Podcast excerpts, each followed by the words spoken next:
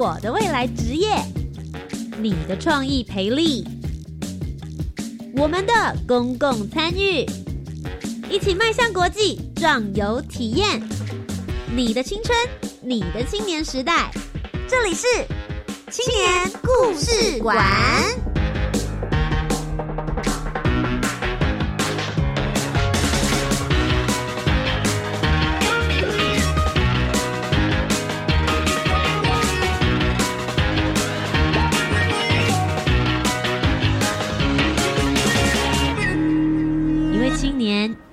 事，改变与感动就从年轻人开始。欢迎来到青年故事馆，每周三晚上的七点零五分到八点钟，在教育广播电台。我是节目主持人涂杰，今天要来跟大家分享的青年故事是什么呢？嗯，我不晓得大学生们课业到底有多繁忙。以我当年在念书的时候，我念的是传播学院，然后我们每个学期修到满的话是二十五个学分。我几乎吧，我记得从大一到大三的时候。每个学期都至少是二三二四，然后甚至有时候爆掉，我还得去跟系上的系秘说：“拜托，可以让我多修几门课吗？”现在想起来，我不晓得为什么我要这么拼命的念书。可是我的日常生活真的除了念书之外，我没有多做其他的事情，甚至课余时间的时候，我好像也没有去特别争取在哪一个产业界我应该要去做实习，或是多了解现在这个传播业界究竟是怎么回事。也许如果我有去的话。我现在就不会在这里了。终于发现传播业界的黑暗。好了，我开个玩笑，我这是要跟大家鼓励一下。其实除了念书之外，真的还有很多的课余时间。有的人会选择去打工，那有的人可能会选择哦，我出去玩，或者是有的人会选择去补习，有各种不同的人生目标。那教育部青年发展署其实规划了一个还蛮不错的活动。如果你未来真的有考虑，也许你想要考公职。那公部门的生活真的是你想要的吗？他们每年都会推出一个叫做“大专生公部门”的见习计划。我与其我在这边告诉你，哎，公部门不错，哎，这边的环境大家人都很好，哎，呃，这边呃现场的状况的话，你可以接触到很多不同的观众啊，或者是有很多不同的新鲜事。我这样一直跟你推销，倒不如你直接来看看。所以今天节目当中呢，我们就有一个。现身代表啦，他自己就曾经参加过了公部门的见习计划，而且他在的地方蛮特别的。他去的地方是国立海洋科技博物馆的潮境工作站。我知道听起来就会想说，嗯，潮境是跟潮汐有关，跟海洋有关吗？不要紧，没有这么困难。今天他就用一般的人话来为大家翻译，究竟他在见习的时候都碰到了哪些事情、哪些生活呢？首先，在节目的一开头，我们就先来听听他的声音，一起来欢迎国立台湾海洋大学的陈冠霖。大家好，我是陈冠霖，我是国立台湾海洋大学海洋环境资讯系的应届毕业生。我们系上主要要读的是海洋物理跟化学的内容。也因此比较容易可以到离我们学校很近的这个海洋科技博物馆实习。当初是因为同班同学参加了大专生公部门见习计划，来到这个潮境工作站，看到他在潮境工作站的见习影片，还有一些照片，我就看到他开心且满足的分享这里的点点滴滴，我就被他给影响到了。我就慢慢的好奇说，他在这个地方为什么可以让一个人改变，并且。满足成这样子，于是我也参加了大专生公部门见习计划，来到了朝境工作站来生活跟体验。我觉得冠霖的分享听起来就是被推坑啦。好，就是 前面已经有人去过了，哎，看到他们的经验也觉得蛮有意思的，不然就来一起听听看吧。究竟他实际进到了这个海洋科技博物馆里面的朝境工作站，都有些什么样子的故事可以分享呢？马上就进入我们今天的专访单元。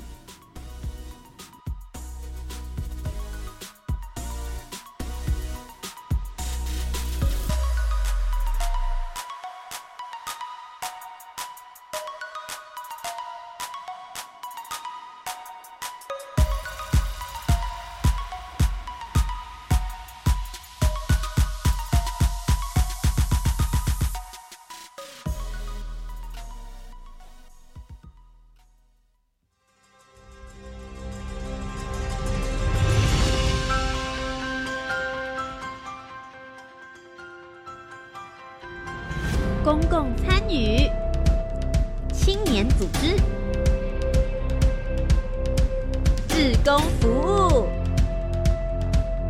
Let's go，一起青年行动，I care。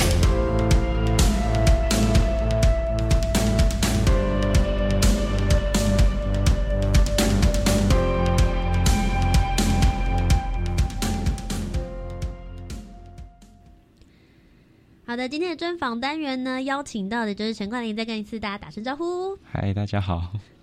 呃，桂林其实听起来真的是蛮腼腆的一位大男孩。刚刚有讲到你是被同学推坑的，我想问一下，你说当初因为同班同学参加了见习计划，就是来到同一个朝觐工作站，透过照片跟影片，你实际看到的是什么？那跟你后来进到了工作站之后，你觉得有什么不一样吗？在当初看到我朋友分享说他在嗯朝觐公园里面玩一些独木舟啊、玩浮潜啊的这一些活动，嗯我觉得非常的一个惊讶。他说为什么这样子的实习是实习生就可以去参加的？这正常来说不是应该是花大钱然后才可以去体验的活动吗？嗯，为什么区区的实习生就可以体验？所以我就非常心动。看所以其实你是冲着独木舟跟浮潜去的，嗯不是，那是什么？那你那你实际为了什么去的？我实际其实是为了我想要去多了解一些我们这个科系的一些产学合作的内容。毕竟我们只有学，嗯可是没有拿来实施呃使用过，所以我也不知道说这到底是不是我们真的要的。要的对，因为其实刚刚在节目一开始的时候也介绍了你的科系嘛，你是念海洋环境资讯系，里面实际是在念什么样子的内容？可不可以跟我们分享一下？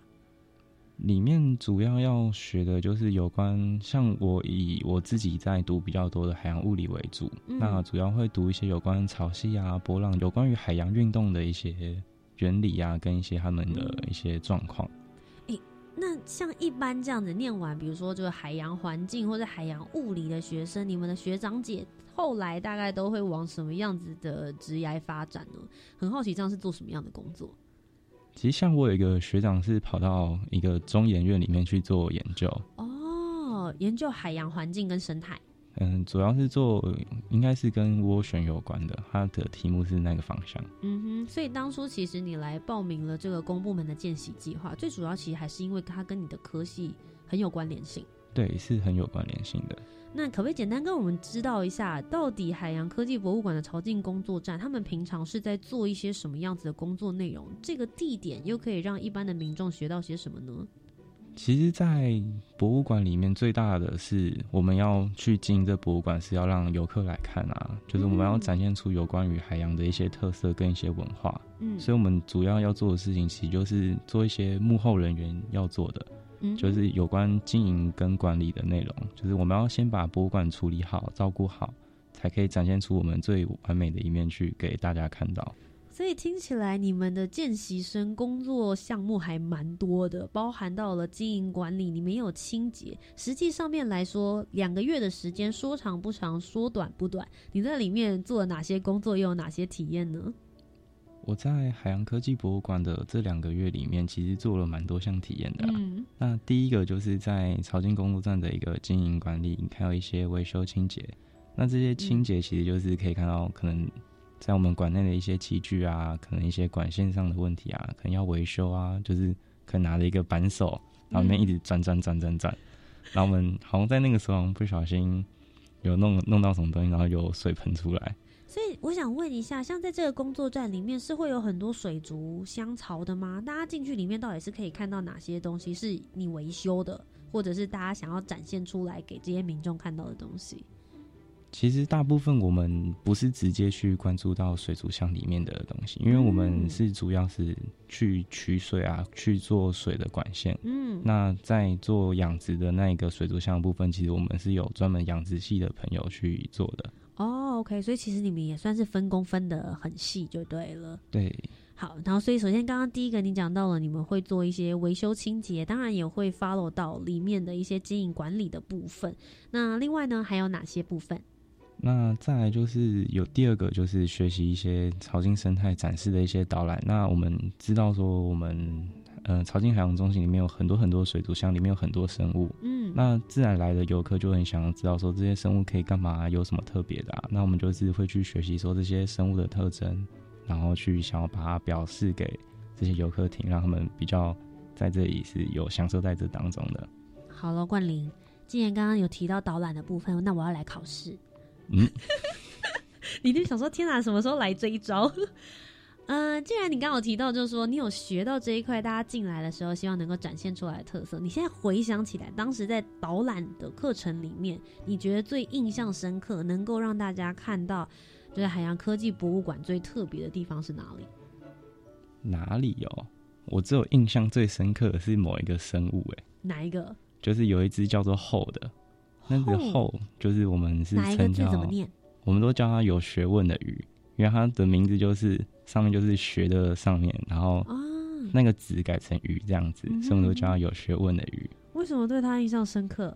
因为那个我一进去的时候就看到那那个水族箱里面有五只吧，然后他们嗯是两两一组，然后有一只很孤单，因为他们就是公的跟母的就是会抓在一起，嗯，然后就就有一只会落单在旁边，然后每次就天哪，好孤单哦！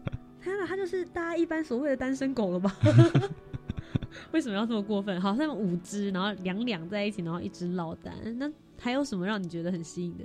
嗯，还蛮有印象的是我们水族箱里面有一只很大很大只的一只龙胆石斑，嗯，那那一只龙胆石斑，据说它应该有大概三四百公斤。像我一个大概一百七十八公分，那一只的嗯身长大概应该就是接近我大概一百五十公分左右了。哇塞，蛮壮观的哎！对，然后那只鱼是蛮老的，所以它其实活动力蛮蛮糟糕的。所以它会从后面慢慢的飘过去。对对对对对，所以刚刚讲到一个，就是第一个那个字怎么念，我又忘了。你说后吗？后，对你刚好提，我刚刚其实是想要继续问他，你说那个后它特别的地方是什么？它是一个，它是古生物吗？嗯，它算是一个活化石吧，嗯，就从以前就已经有存在这一只这个生物，然后到现在还是存在着的。但大家在一般在海洋里面，应该没有这么容易可以看得到吧？嗯，我不是不确定有没有那么容易看到，嗯嗯但是它就是有被我们展示出来。，OK，所以对就让你觉得印象蛮深刻的生物。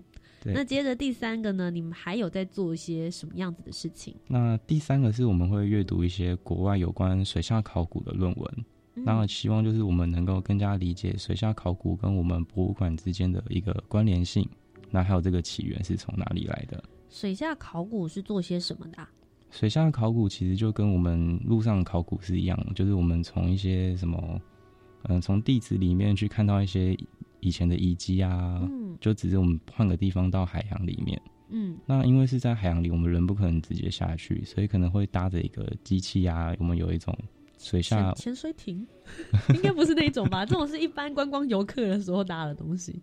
对对对对，那考古的时候，他们是搭什么样子的我们考古之前我们操作过有一个叫 ROV 的一个水下无人载具，嗯。那它就是一个，其实它有一个手臂，活动手臂是可以拿来操作的，然后它里面还有内建影像，哦，OK，可以拍东西。对，就好像我们隔空去操作这个仪器，然后去看海里面的一个状况，嗯，所以你有实际参与到这一块，有稍微碰过有稍微碰过，哦，这段蛮有意思的哎。但你们全部要看的是全英文原文的外国文献吗？对，所以你英文还 OK。嗯，普通，好，所以这个听起来稍微比较硬一些些，可是对于呃水下考古来说的话，其实是蛮重要的一个部分啦，也是博物馆也有持续在继续推动，然后继续去研究的地方。对，接下来第四个呢，你还有在做期刊啊？是投稿吗？就我们当初进去的时候，指导我们的老师就说，希望在两个月之内可以做出一个我们自己的成果，所以他就会希望我们在这两个月去收集一些跟海洋有关的知识啊，嗯，然后去试着用自己的话去把它写成一篇文章去投稿出去。那你自己的主题是什么？我自己当初的主题是在做有关涌浪的，嗯因为像涌浪就是会很突然就出现，然后就是让很多人原本在海边玩就被浪给卷走啊，嗯发生了一些事情。嗯那我觉得这种东西是大家常常知道，但是却不会注意到。嗯，所以如果可以特别写出来，让大家可以当做一个科普尝试的话，我觉得应该是蛮好的。那身为一个一般人，如果我现在真的是去海边游泳啊，或者是冲浪啊、潜水、浮潜，你会建议大家应该要怎么样子来注意呢？我觉得可以在去之前就要先了解到说，就我们中央气象局有一些预报，嗯有关潮汐的预报啊，有关那个浪高的预报，嗯，其实都会有给在那个网站上面。如果你会去海边的时候，其实应该就是先去看一下当天的浪况会不会好。是，对，所以用这样子的方法的话，也可以辨别自己去那边玩是否是安全的啦。是，其实我觉得像刚刚冠霖分享这个，我就觉得哎、诶好像突然跟我们变得非常贴近，因为常常会想说海洋研究就大家会想 OK 啦，就是我今天去游泳潜水的时候要擦。海洋友善的防晒乳，然后要小心这些这个珊瑚礁啦，然后呃海龟不要乱踩，或者是大家平常少用就是塑胶或者保利龙类的东西，不然就会污染海洋。通常都会想到这些而已。但刚刚像是冠霖刚刚说了之后，你就说哦，原来其实我们跟海之间的接触，其实可以有更多更深的部分可以来去做呃大家的一些关注。最后一项呢，第五项终于来到一些比较有趣一点的活动了吧？对对对，这其实也算是我们比较期待的。嗯，就是除了读书啊，除了学习东西之外，当然是还要有一些玩乐的一些活动。是这公部门实习就是要这样。我前面已经这么努力的做研究，这么努力的写我撰写一些相关的期刊资料，总还是要有一些 bonus 对吧？嗯，这个 bonus 你做了哪些事？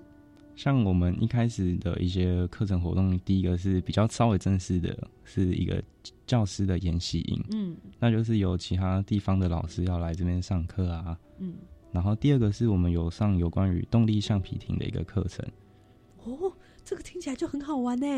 对我们博物馆里面就有就有一个动力橡皮艇，嗯然后那时候有请一三个教练吧，嗯三个教练特别教我们要如何去操作它，嗯哼，所以就我们在海上有实际的演演演练过一次。所以你们就是在博物馆内有学，然后也有实际到海上去。对，我们的教室嗯其实不只是在博物馆内，嗯其实在海上面也是我们的一个教室。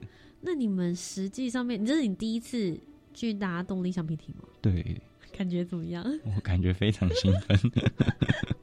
实际坐上去的感受呢？稍微描述一下，让我们知道。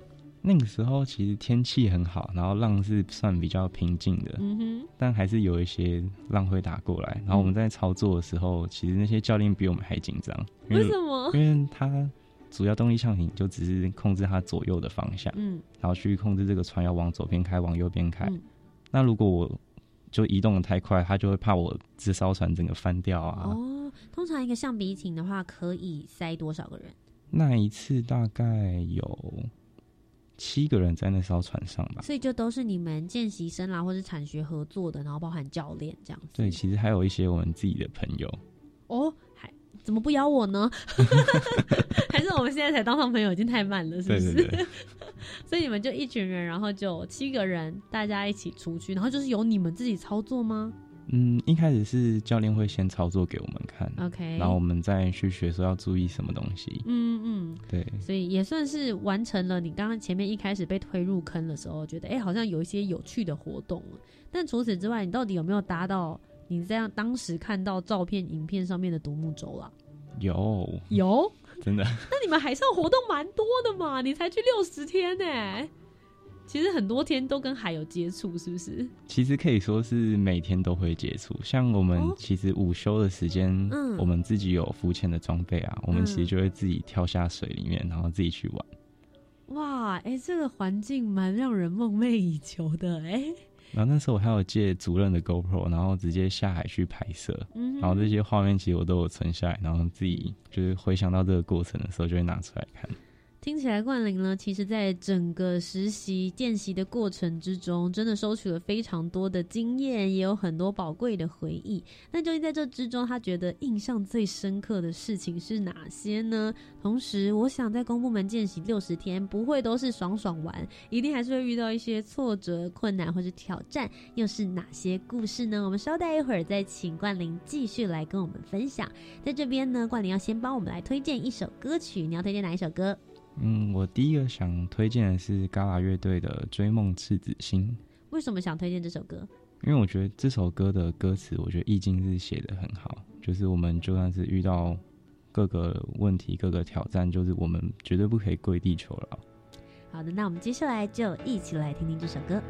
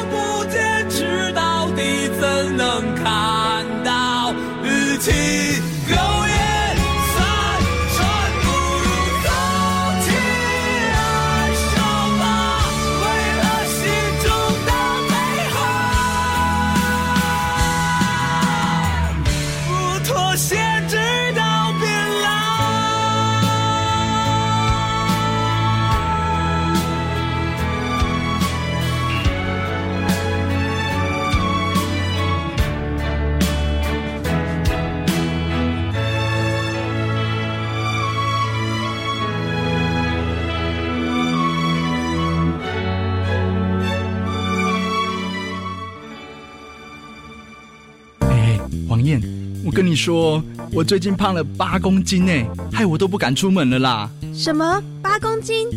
而且外面太阳那么大，想运动根本就没有办法啊。没关系，燕志，在家也可以做运动哦。哇，真的吗？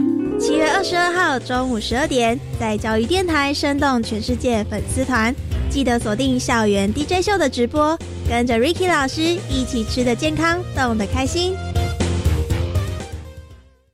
这个外形酷炫的电子烟可以帮助戒烟吗？不行，这样会成为纸烟跟电子烟的双重使用者。那我要怎样才能戒烟呢？找专业医师戒烟才是安全有效的。请善用全国医师机构的戒烟服务，可拨打国民健康署免付费戒烟专线零八零零六三六三六三，或洽各地卫生局寻求咨询协助。以上广告，教育部提供。阅读，开启知识探索的希望之窗。您的祝福，让失依儿少有开心上学的喜乐。我是爱心班长蔡昌宪，邀您参加同窗喜悦乐计划，帮助弱势孩子充满努力的决心，背好书包，幸福上学去。爱心专线零二二九三零二六零零零二二九三零二六零零，或上网搜寻公益基金会。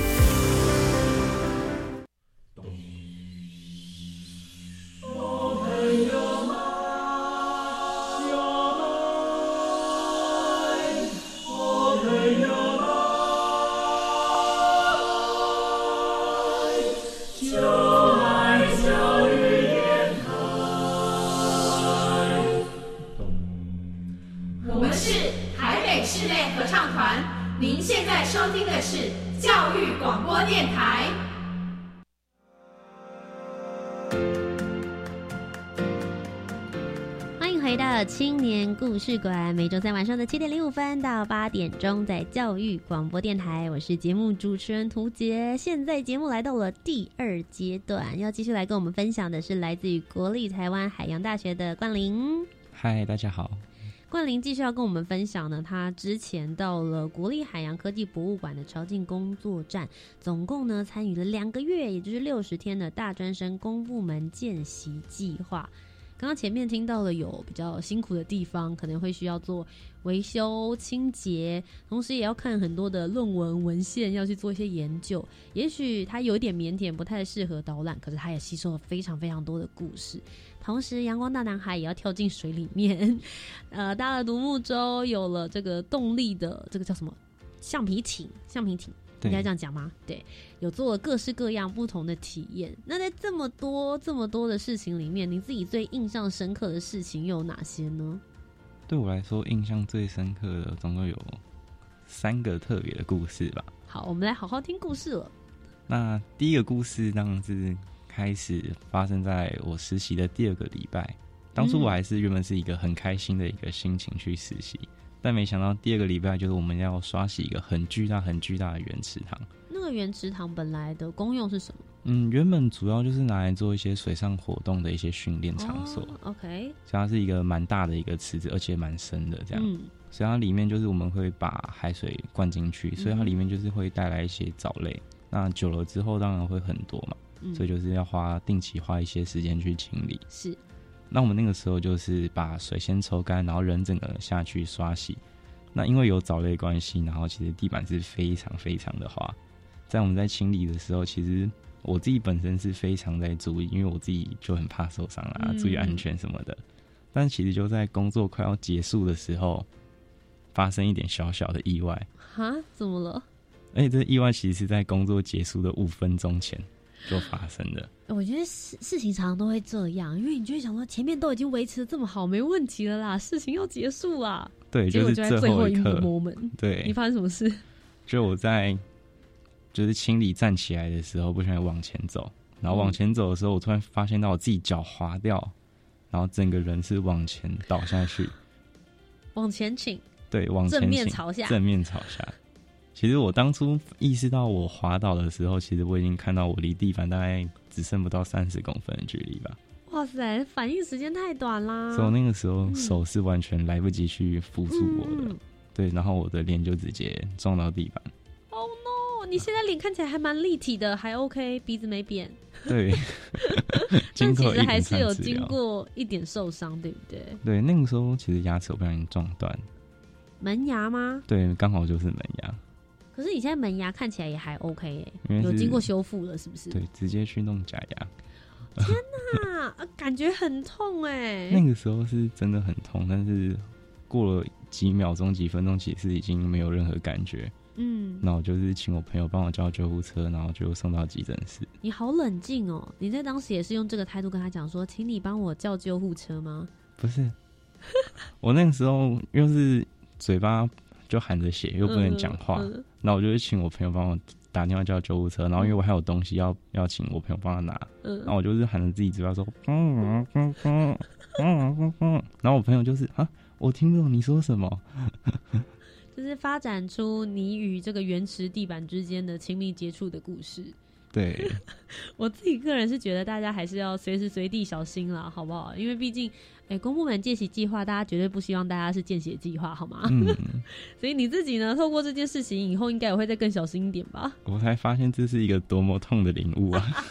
要唱歌了吗？我是不是这时候要播歌？我送你一句啦，这样子好不好？就放在这个位置，太可爱了。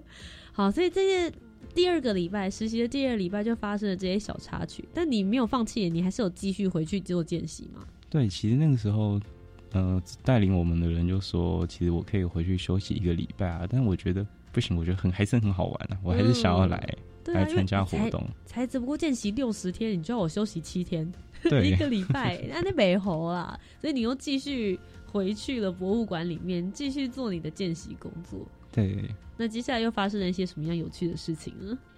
再来其实就没有那么痛的感觉，就是来一些比较欢乐的。嗯，那其实，在朝境工作站里面，我们有一个比较特别的工作，就是我们会可以去喂鱼，喂这些生物。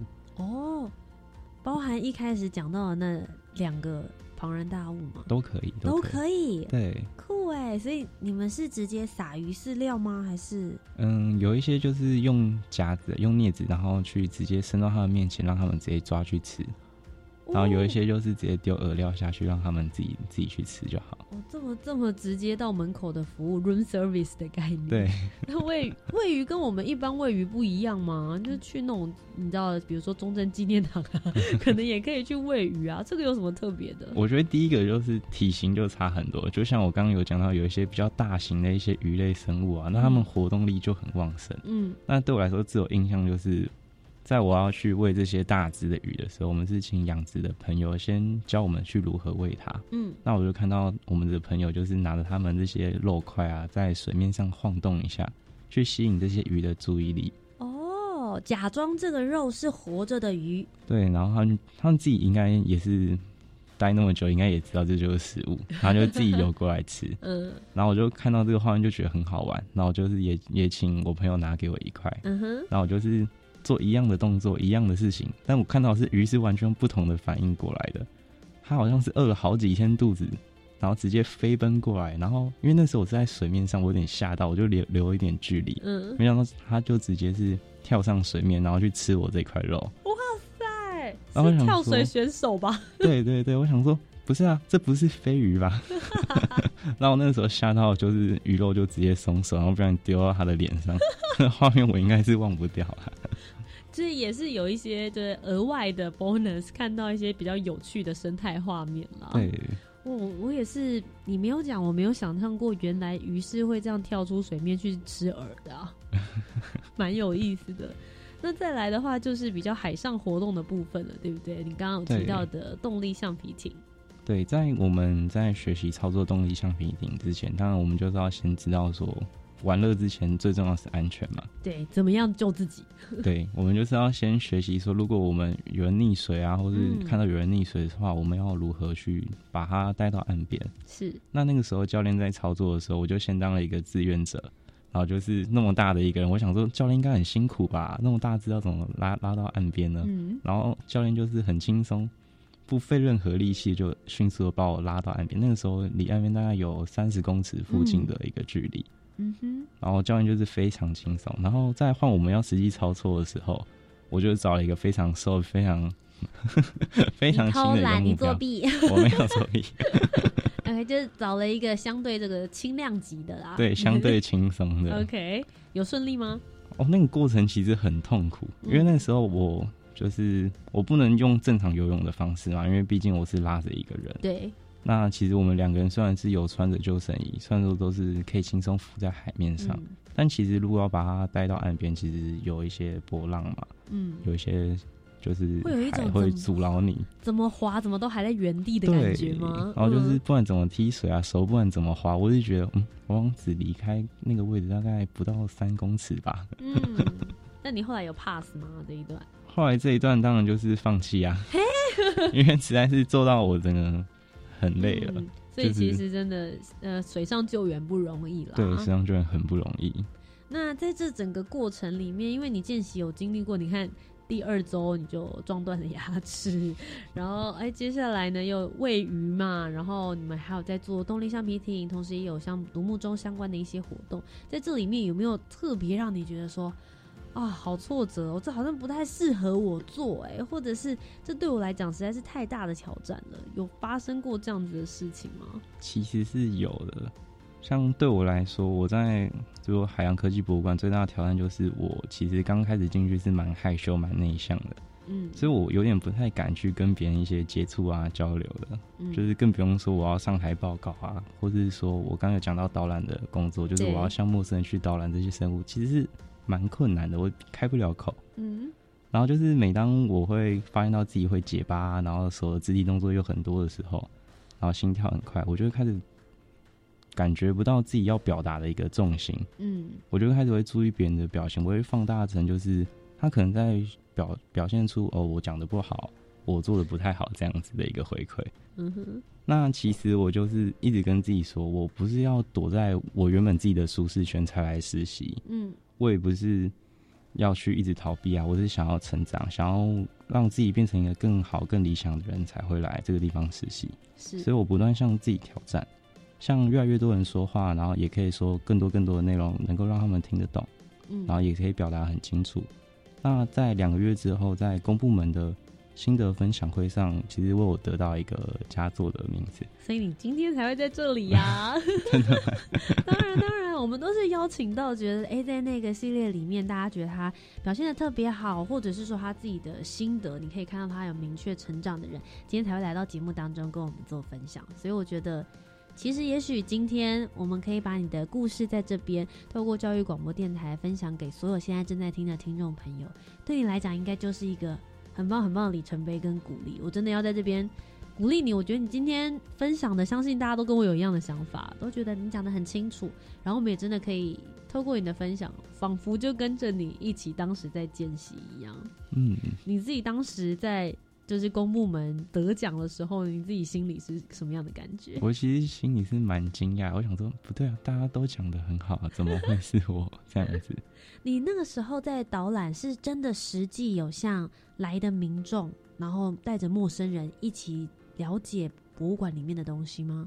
因为其实我没有了解到很多，所以我其实就是只有挑我比较会的那几个，比较擅长，对对，那几个鱼缸去做介绍。嗯，第一次。接触那些陌生民众的时候，你还记得你当时的状态吗？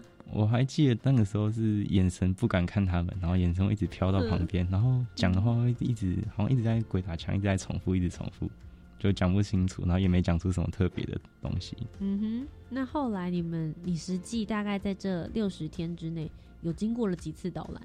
大概经过几次？其实我也不确定，大概有至少五次六次吧。其实中间有几次是我去找我朋友，当做当做我们是不认识对来练习的，就是想讲给他们听懂。也觉得有透过练习一次又一次，应该有变得更加好吧？有有，对自己也觉得 practice make perfect，大概就是这个意思。自己也会随时知道说哪里不好啊，哪里可以调整，就是马上就可以一直改的。嗯。那像透过这样子六十天的公部门见习之后，你自己觉得去比较有见习之后的你跟见习之前的你，你觉得有什么样子的差别跟成长呢？嗯，我觉得成长里面大家可以分三个方向吧。嗯，那第一个就是对于时间管理上面的一个能力。嗯，那就是我们所做的那些工作啊，其实主管就是交代我们很多事情，然后就是我们只要在时间范围内做好就好。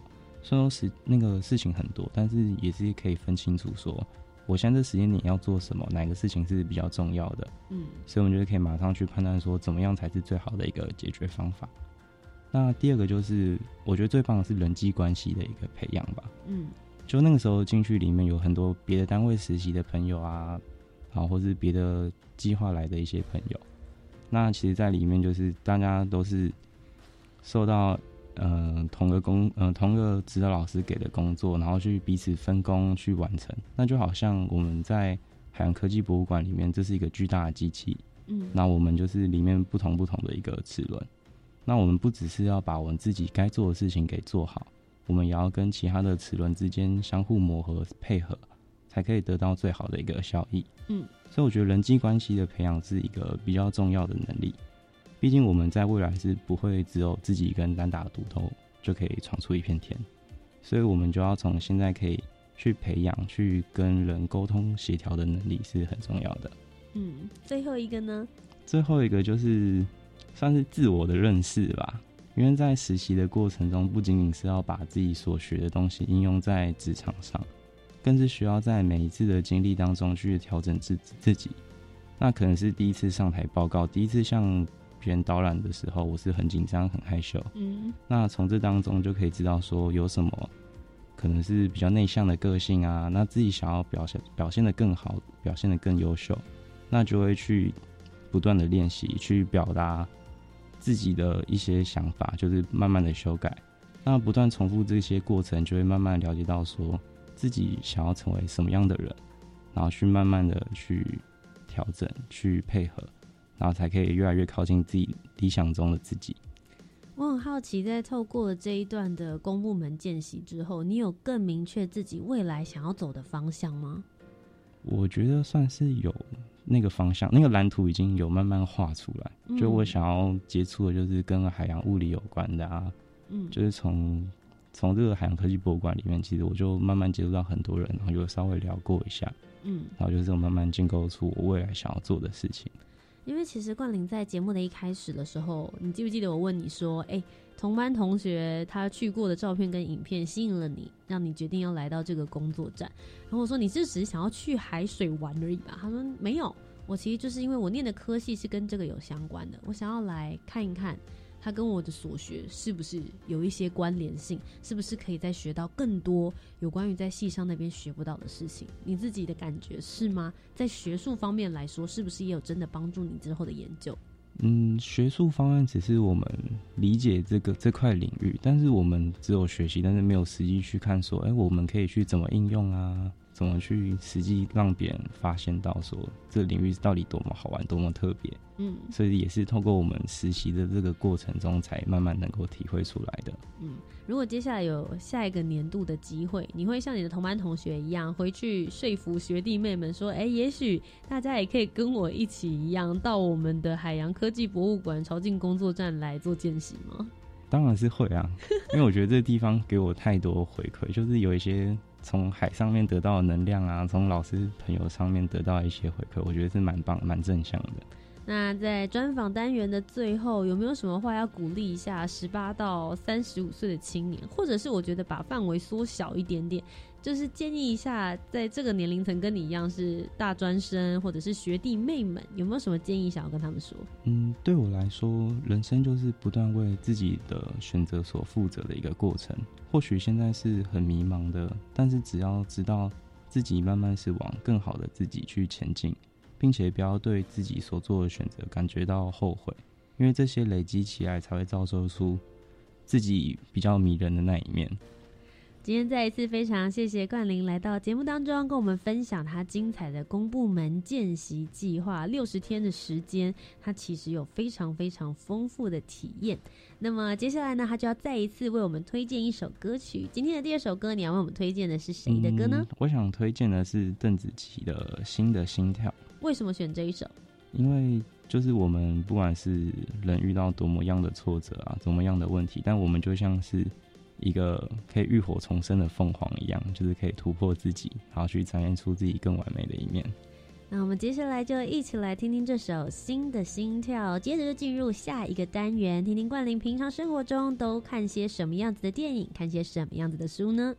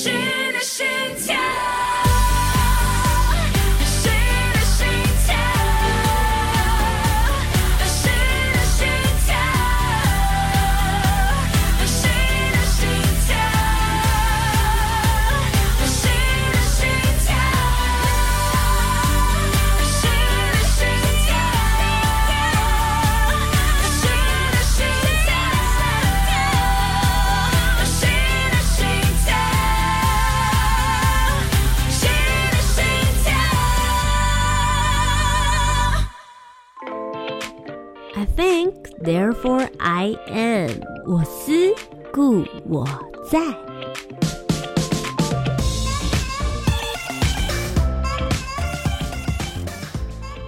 嗨，大家好，我是冠霖。那今天我想要推荐的一部电影是《关键少数》。那这个电影其实是一个改编过的一个真实故事。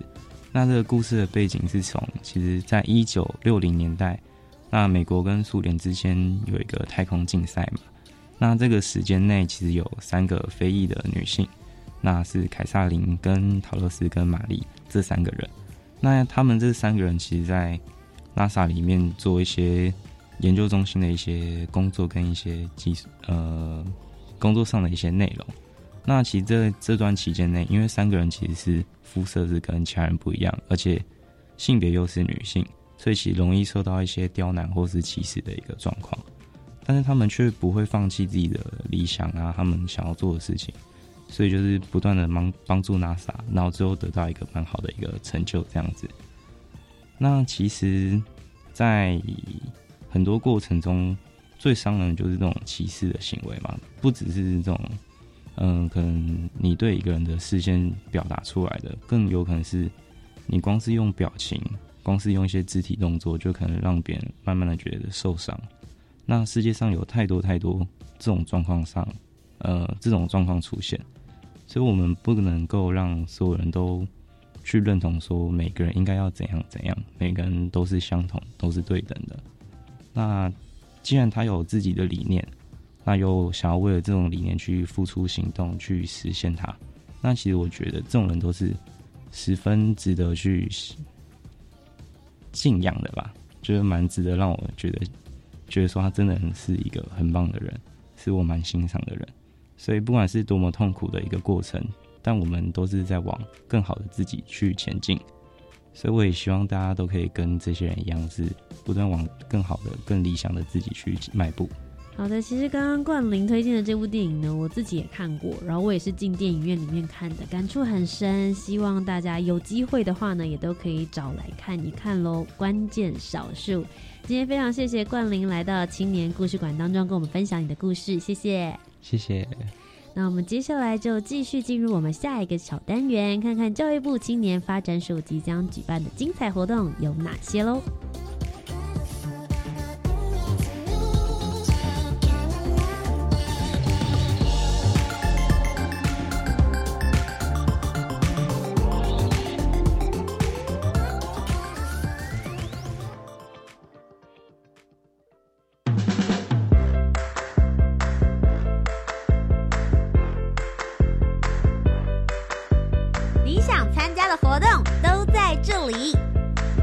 地图，I enjoy。